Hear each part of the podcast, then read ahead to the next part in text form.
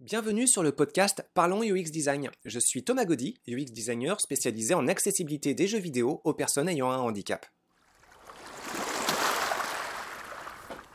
Salut à tous pour ce 39e podcast. Alors celui-ci va être un petit peu particulier. Euh, je ne vais pas parler directement de UX design. Il va s'agir plus de euh, parler bah, de UX designer qui fait euh, ces podcasts. je vais parler de mon parcours. La raison, c'est que parfois à Ludociel pour tous, on se porte volontaire pour répondre à une proposition de collaboration, de, de, projet, tout simplement. Et bah, on peut nous dire oui, très bien, ok, on a pas mal de points commun, mais euh, vous êtes qui? Et donc, euh, pour répondre à cette question, euh, vous êtes qui? Je me dis pourquoi pas en faire un podcast. Alors, je vais revenir un petit peu. Je vais pas mal parler de moi. Hein, c'est désolé, j'espère que ça va pas faire trop égocentrique. Donc, bah, Thomas Gaudy. J'ai un parcours essentiellement en psychologie à la base, donc à l'université de Rouen, UFR Lettres et Sciences Humaines. Euh, j'ai décroché, alors j'ai fait 5 ans d'études dans cette UFR avec euh, deux spécialisations. Une d'abord euh, en psychologie cognitive et puis une seconde en psychologie sociale. Donc j'ai trouvé ça vraiment super passionnant et puis aussi assez crispant en fait. Hein. les conditions de travail étaient un peu rudes. J'aurai l'occasion d'y revenir. Mais voilà. Et, hum, il y avait quand même une grosse fermeture sur euh, cette euh, capacité à considérer des thématiques techniques, technologiques, informatiques. Donc euh, ça c'est intéressant, mais je trouvais qu'il y avait plein plein de choses apprises en psychologie qu'on aurait dû pouvoir appliquer sur euh, des médias euh, modernes en fait. Donc euh, de l'UFR de Psycho de Rouen, je suis passé sur l'école nationale des jeux et médias interactifs, l'ENJMIN, une école publique d'apprentissage des métiers des jeux vidéo qui à ce moment-là était sous la direction de Stéphane Netkin. et moi j'avais été recruté par la personne responsable de l'aspect de la branche ergonomie, François Garcin. François Garcin, merci encore beaucoup François, hein, le meilleur coup de fil reçu de ma vie. Euh, puis euh, bah, derrière, le directeur de l'Engmin euh, m'a proposé une thèse au CNAM. En informatique ou dans la, thématique de mon choix en fait, mais voilà, il m'a encouragé à faire une thèse et si c'était en informatique, ça pouvait être encadré directement par lui. Donc je me disais autant que ça soit encadré par la personne qui me propose de faire la thèse. Donc j'avais fait un doctorat dont la thématique était d'étudier l'accessibilité des jeux vidéo aux personnes aveugles.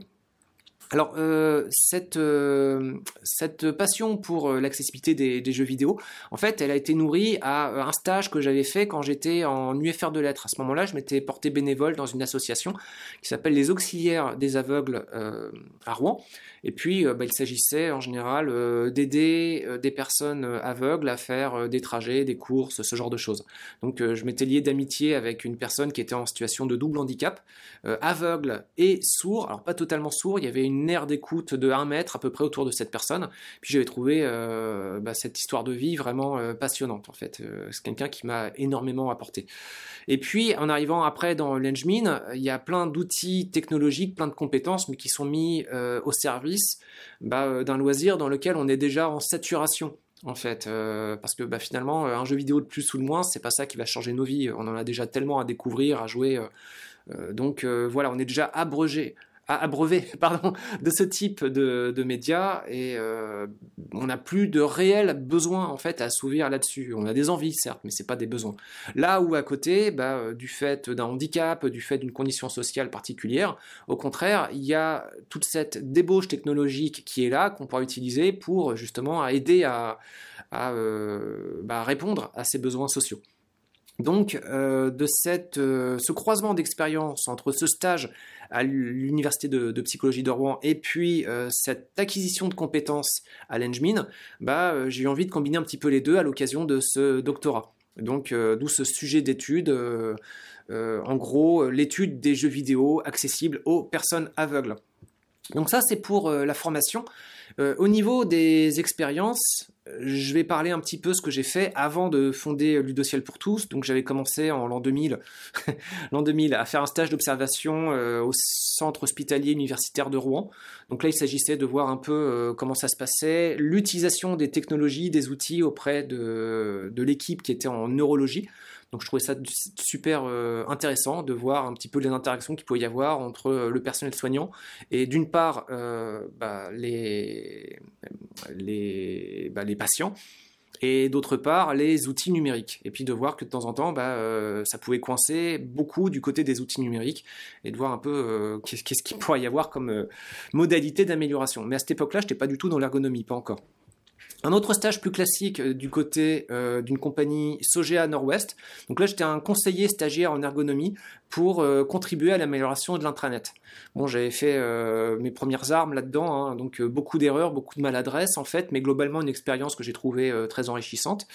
Euh, je remercie euh, Florian pour m'avoir invité euh, faire entrer dans, cette boîte à l'occasion de ce stage. Et donc c'était l'occasion de voir des erreurs du type bah, un fond d'écran trop lourd en page d'accueil de l'intranet. Ça permet juste de paralyser le service. En fait, il y avait ce, bon, il pouvait y avoir ce genre d'erreur à cette époque. Ça a changé, hein, évidemment, c'est quelque chose qui a 20 ans, donc tout ça n'a plus beaucoup d'importance actuellement, ça a dû être complètement modifié mais euh, c'est des erreurs qu'on peut trouver encore actuellement euh, sur certaines plateformes. J'ai été euh, assistant formateur dans un centre de formation IBM à Bruxelles, dans une association qui s'appelle Handicapés Informatique.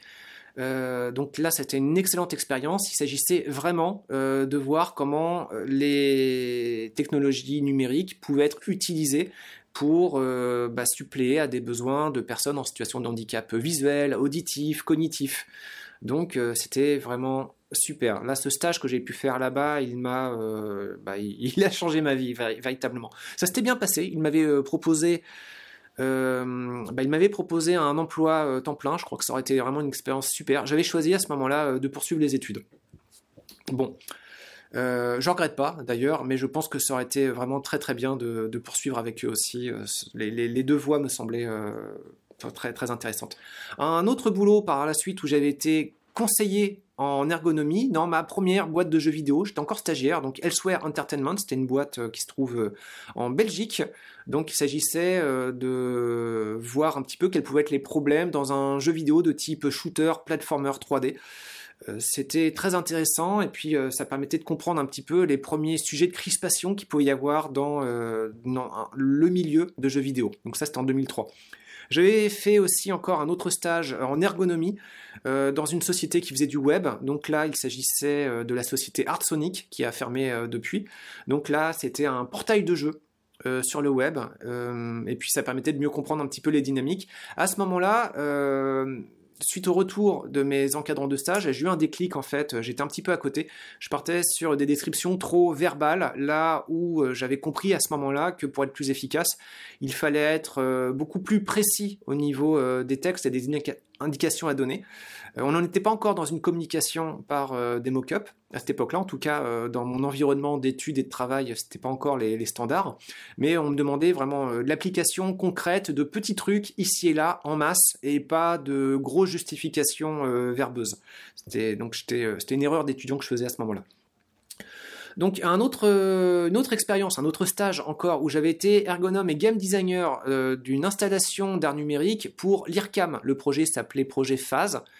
Euh, pour euh, plateforme haptique, euh, d'applications sensorielles, d'éveil musical. Je crois que je mélange un petit peu. Bon, c'était en gros un délire musical dans lequel j'arrivais en tant que game designer stagiaire.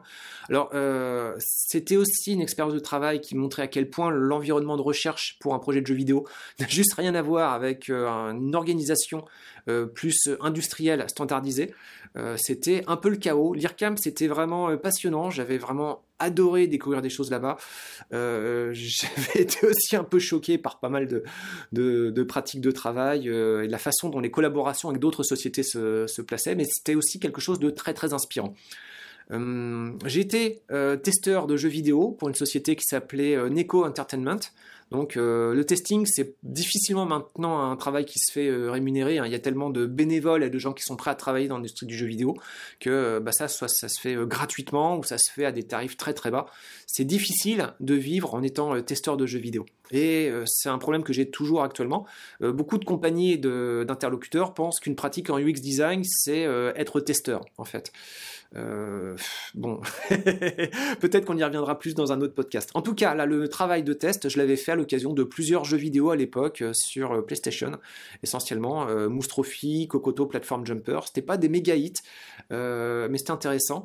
Et puis, puis bah, ça m'avait appris aussi une certaine méthodologie pour remonter toutes sortes de bugs et de problèmes. J'avais été animateur pour euh, l'installation d'art numérique phase, donc là je reviens sur euh, l'expérience précédente, euh, mais là le propos était différent. C'était plus être ergonome ou game designer auprès de l'équipe de conception, il s'agissait d'être la personne qui présente l'œuvre d'art finale. Je n'étais pas le seul, hein, il y en avait plusieurs, on se relayait, mais j'étais présent dans le musée, le musée Georges Pompidou, et j'accompagnais donc le public dans la prise en main, dans les explications. Et là, c'était un déclic, c'était passionnant parce que là, j'ai vraiment eu une session de tests, bon, de tests finaux. Malheureusement, il était euh, plus possible après ça d'apporter des modifications, mais de voir des gens de toute nationalité, de tous les âges, qui parlaient toutes formes de langues, qui se présentaient euh, à ce musée prestigieux et qui découvraient euh, notre, notre travail collectif et qui voulaient le prendre en main. Et donc, bah, là, vraiment, ça a été notre coup de cœur sur cette façon d'interagir avec le public cible d'un projet et de voir un peu comment on peut discuter avec lui pour l'amener à améliorer ce, projet. Donc c'est pas évident. Donc dans le cadre de phase, ça a été fait euh, tardivement, mais c'était le fait aussi de façon logique euh, parce qu'il fallait euh, surveiller le, projet phase, l'œuvre, et puis en même temps s'assurer qu'elle était convenablement prise en, main. Donc moi je l'avais un peu étendu pour mieux comprendre un petit peu ce qui coinçait, ce qui allait bien, et puis étudier comment ce genre d'accompagnement pouvait se faire. J'ai ensuite euh, réalisé ce doctorat dont je parlais tout à l'heure dans le cadre du chapitre formation. Donc euh, ce doctorat, il avait été réalisé avec euh, trois personnes clés. Stéphane Natkin, qui m'avait proposé la réalisation de ce doctorat, Gilles Candotti de l'entreprise Cessia, qui était le tuteur industriel. Je remercie beaucoup Cessia, Gilles Candotti et Jean-Luc Ogodi qui avait financé aussi cette thèse via un contrat CIFRE. Donc je remercie aussi les contrats CIFRE pour le cofinancement de, ce, doctorat. Et donc à ce moment-là, j'avais été concepteur de jeux vidéo accessibles à des personnes aveugles. Donc j'en avais réalisé 5, euh, qu'on peut trouver d'ailleurs sur, le sur la plateforme, euh, euh, sur le site web Ludociel, qui fait un renvoi vers le site web de CCA. En fait, les jeux se trouvent chez CCA, ils sont gratuits. Donc c'était des expérimentations, c'était à la base un travail de recherche, hein, pas un travail vraiment de conception de, de jeux. Donc la conception de jeux, c'était quelque chose de secondaire à la recherche. Mais voilà, on avait 5 jeux et c'était quelque chose de très stimulant. Donc derrière, j'avais été aussi concepteur de jeux vidéo et enseignant en game design. Euh, pour la Fondation 93. Alors la Fondation 93, en gros, euh, là il s'agissait d'aller dans des classes euh, ou des collèges qui sont un petit peu sensibles, avec pas mal de, de tensions qu'il peut y avoir là en l'occasion. À l'occurrence, il s'agissait du collège Pablo Picasso de Montfermeil. Et donc il s'agissait de faire un atelier de conception de jeux vidéo. C'était notre premier atelier de conception de jeux vidéo avec des élèves qui ont fourni euh, des visuels de jeu, qui ont fourni des idées de concept, qui ont fourni euh, des, idées de règles du jeu, l'environnement sonore également. On a fait des enregistrements en classe. Et puis euh, bah, après il y a eu la période de présentation du projet, de test avec une partie de l'équipe pédagogique. Et puis ça a été très apprécié. Et il a été repris et exposé par la suite au musée du CNAM pendant une période lors d'une exposition consacrée aux jeux vidéo ça nous a fait très plaisir. Euh, le jeu vidéo ne paye pas de mine techniquement, ça a été réalisé sur Game Maker, avant que ça devienne Game Maker Studio. Euh, et puis j'ai trouvé euh, l'outil d'ailleurs très agréable à prendre en main. Je ne connaissais pas très bien encore la programmation, j'en ai fait quelques-uns, les jeux précédents étaient faits sur Python, et puis Game Maker était une plateforme sympathique pour migrer sur un projet simple qui permettait ce genre d'interaction sociale avec des élèves. J'avais été ensuite euh, chef de projet pour le développement d'un bah, des jeux vidéo euh, dont je parlais dans la thèse. Hein, c'est un petit peu en vrac ce que je présente. J'essaie de faire une remontée chronologique.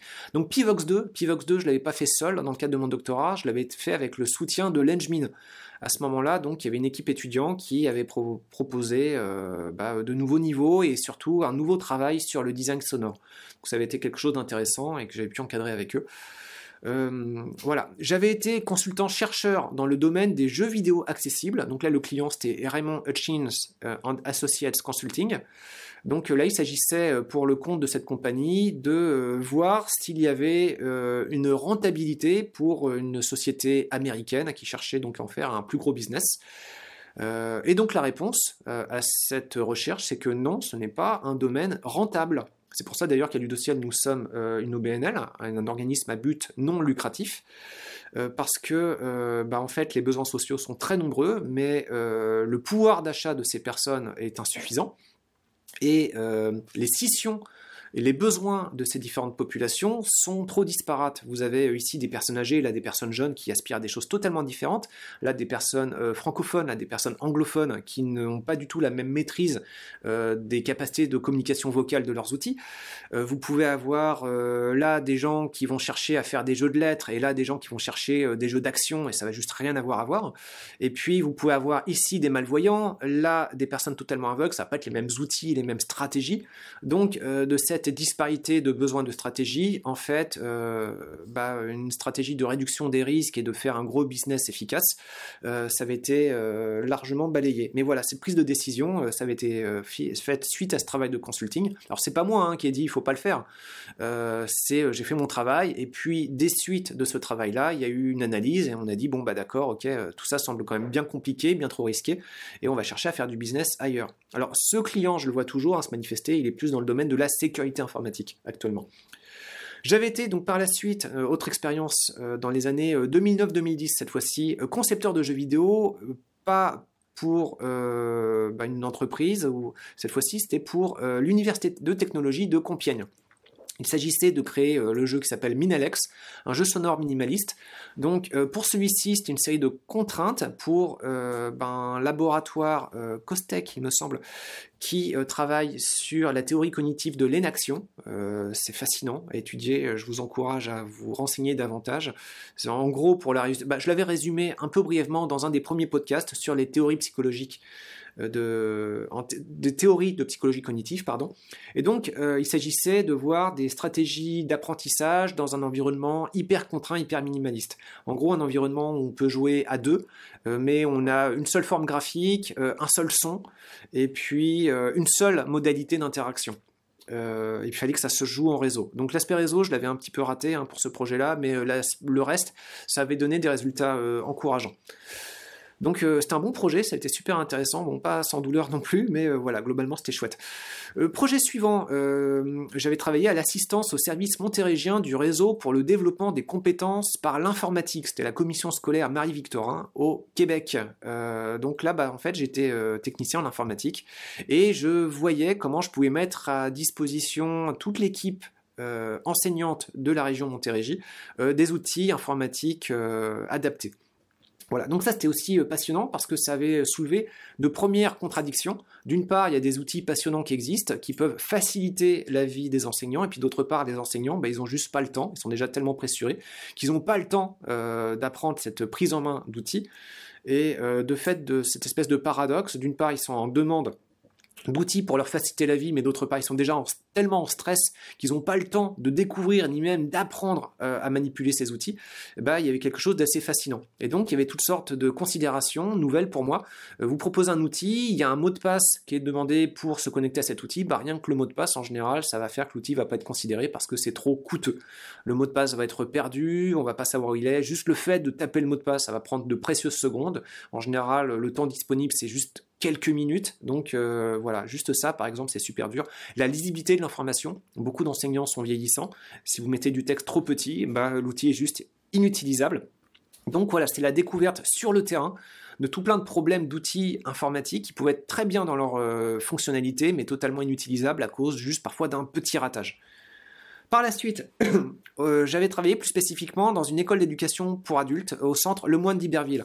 Donc là, j'avais fait du soutien en informatique pour des projets pédagogiques. En quelque sorte, j'étais enseignant d'enseignants euh, pour tout ce qui était euh, projet et suivi de projets informatique. Ça allait, euh, ça touchait à des choses très variées, de la conception de sites web au montage vidéo, à la réalisation de petits reportages, euh, à euh, d'aide pour la photocopieuse qui marche pas, et puis j'arrive et ça marche mieux. Enfin, il y avait plein plein de gags, plein de choses comme ça.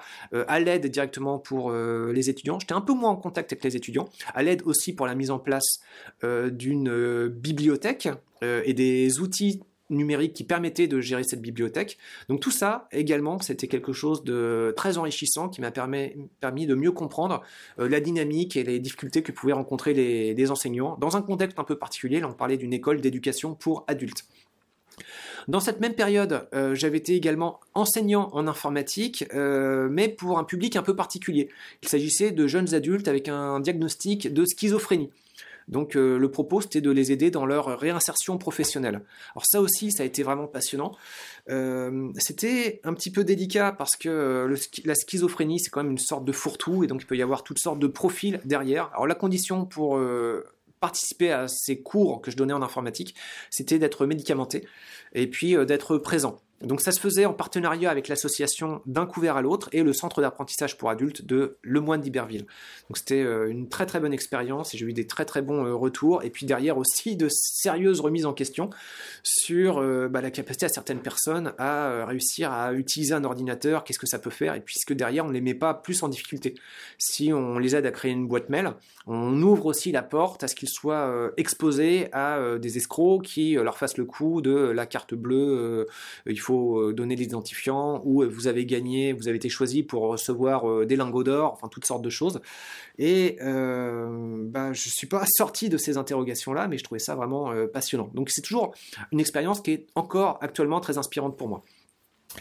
J'avais par la suite, euh, en 2012, euh, conçu euh, le jeu Mobivic, un jeu de sensibilisation à handicap cognitif, visuel et moteur. Ça a été commandé par un partenaire, deux partenaires en fait, la compagnie Sevelec Ergonomie et la ville de Victoriaville. Donc il s'agissait à ce moment-là de contrôler un avatar dans un environnement urbain qui reprend de façon assez simpliste la ville de Victoriaville. Et euh, bah, il va se passer euh, un accident, ce qui fait que l'avatar va devenir, va avoir un handicap, soit visuel, cognitif ou euh, visuel. Alors on est plus dans la notion de représentation simpliste. Et puis bah, le joueur derrière va manipuler son avatar, mais avec ce handicap qui va lui faire considérer l'environnement urbain, l'accessibilité des trottoirs, des obstacles qu'il peut y avoir sur les trottoirs, avec un œil neuf. Donc c'est un jeu très simple, il y aurait plein d'autres choses à euh, mettre en avant. Mais ce qu'on avait fait pour ce jeu-là, c'est qu'on voulait que le jeu soit aussi euh, jouable pour les publics euh, qu'on met en scène dans ce jeu. Donc le jeu est jouable pour des personnes aveugles, il est jouable pour des personnes qui ont juste la, possibilité de manipuler un seul bouton, et puis euh, par des principes qu'on a un peu repris par la suite, on espère qu'il est jouable pour des personnes avec des handicaps cognitifs, euh, voilà, même s'il en existe énormément des handicaps euh, cognitifs. Expérience suivante, donc été consultant en ergonomie sur le jeu vidéo Empire, Empire, je suis pas trop sûr, de la compagnie Cyanide à Montréal.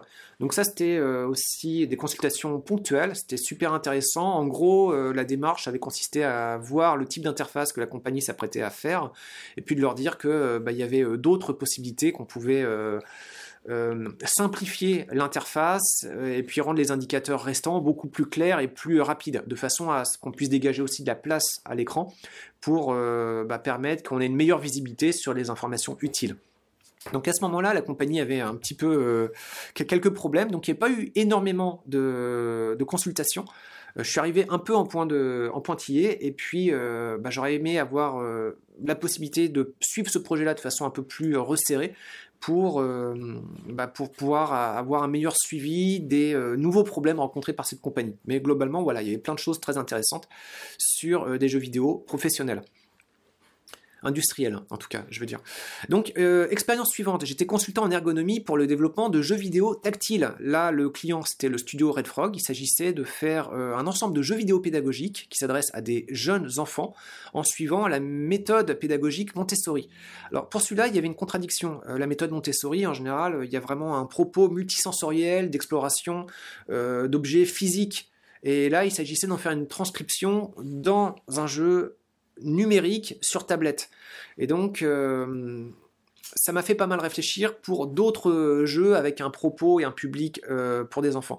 Là-dessus, maintenant, mon positionnement actuel, c'est que euh, des jeux pour des enfants, déjà, il faut être très très méfiant pour l'âge.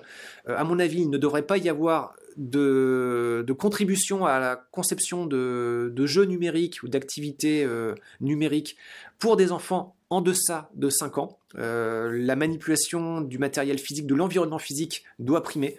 voir là-dessus le bouquin de Serge Tisseron et de Bernard Stiegler, faut-il interdire les écrans aux enfants? Et donc la réponse courte, en dessous de 5 ans, oui.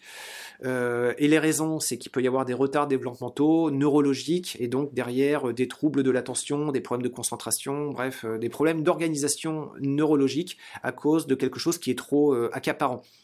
Et donc voilà, euh, à mon avis, il peut y avoir des choses intéressantes, des outils, mais qui peuvent plus s'adresser aux accompagnants, aux adultes donc, pour euh, la mise en place euh, d'aires de jeu, d'activités de jeu, la planification d'activités de jeu, mais pas directement pour les enfants. Donc voilà, ça, cette expérience-là, c'était aussi très enrichissant pour nourrir une nouvelle réflexion sur ce public très jeune. J'ai été ensuite consultant en ergonomie pour un jeu vidéo à l'aide à l'élaboration l'aide à l'élaboration d'un contrôleur expérimental. Le client, c'était Music Motion Technology. Et donc là, le propos, c'était de faire euh, bah, un jeu utilisable en salle de sport euh, pour euh, motiver les gens à faire du sport en s'amusant.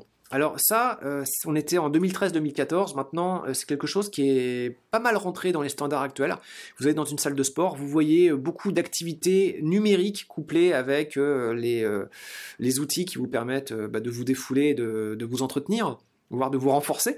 Et euh, donc là, le propos, bah, c'était de faire qu'est-ce qu'on pouvait faire comme activité numérique qui ne soit pas trop passif et qu'on puisse euh, bah, vraiment s'amuser de façon plus active. Alors là-dedans, la considération, c'était qu'est-ce qu'on pouvait mettre en avant comme contrôleur qui ne viennent pas perturber des activités euh, physiques qu'on doit faire. Donc qu'est-ce qu'on peut faire aussi comme jeu, qu'est-ce qu'on pouvait faire là-dessus. Donc il y a eu pas mal de, de réflexions, à la fois sur l'interface numérique, mais aussi sur l'interface physique. Et ça, c'était assez enrichissant aussi. Il y a eu en expérience suivante euh, la création d'un jeu, Blind Zombie World Saga. Euh, c'était un jeu réalisé en atelier, euh, en collaboration avec la Cité des Sciences et de l'Industrie. Je remercie Carole Roudex et Nathalie Joncourt. Et, ça a été fait donc avec bah, tout un groupe de, de, personnes, de jeunes adultes, soit déficients visuels, soit totalement aveugles. Et c'était le centre de formation professionnelle pour malvoyants, Paul et Liliane Guinaud. Et donc euh, voilà, ça c'est aussi un jeu que vous pouvez trouver sur euh, notre page descriptive de Ludociel pour tous ou itch.io, Ludociel pour tous. C'était quelque chose de super chouette. On cherchait à inclure euh, donc un design inclusif et que bah, les joueurs, même en situation de handicap, puissent aussi contribuer au design du jeu, à l'élaboration des niveaux de jeu, à l'élaboration du contenu du jeu par ses quiz, par son scénario. C'était quelque chose de globalement très très plaisant. Euh, expérience suivante, c'était des services en UX design pour euh, Keywords et Hibernum, deux sociétés. Keywords qui est plus spécialisé dans euh, les tests et Hibernum spécialisé dans la conception de jeux vidéo. C'est une société qui a fermé actuellement. donc le jeu, c'était Fruit Ninja Kinect, et c'était intéressant parce que c'était la première expérience que j'ai eue dans une salle de test avec euh, bah, la vitre sans les caméras, la possibilité de voir un petit peu le protocole de test, l'accueil de public. Donc euh, c'était la première fois qu'il y a eu ce genre de choses. Et il y a eu plein de lacunes dans ce protocole, la considération de plein de biais aussi, et ça a été l'occasion d'être beaucoup plus euh, vigilant en fait sur bah, une meilleure qualité d'accueil, meilleure attention. Et puis c'était aussi l'occasion de voir des biais dans la communication de l'équipe à Hibernum, comment ça se passait. Le fait que j'étais à ce moment-là consultant et que je risquais pas mon poste à euh, venir contredire euh, un responsable en disant euh, bah là je suis pas forcément d'accord avec toi, c'est peut-être plus ça qui se passe. Là c'était quelque chose d'assez fascinant. Donc c'était un moment où j'ai pu voir à l'occasion de tests où il y avait beaucoup d'interlocuteurs de l'industrie impliqués, des relations de pouvoir où tout le monde peut s'aligner sur une interprétation qui me semblait à ce moment-là discutable et cette faculté de pouvoir la discuter avec des méthodologies, des arguments, des théories et puis aussi une plus grande liberté du fait du rôle de consultant.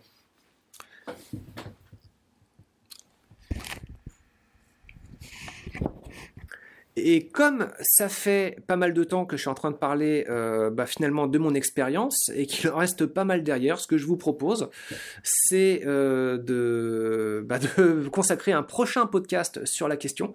Alors je vous rappelle, Ludociel pour tous actuellement, donc c'est une OBNL dont le propos c'est de concevoir euh, des jeux vidéo ou de plus largement des activités numériques pour répondre à des besoins sociaux. Parmi les différents services que nous proposons, il y en a un nouveau que nous lançons. Il s'agit d'aider des étudiants à rédiger, réaliser des mémoires d'études.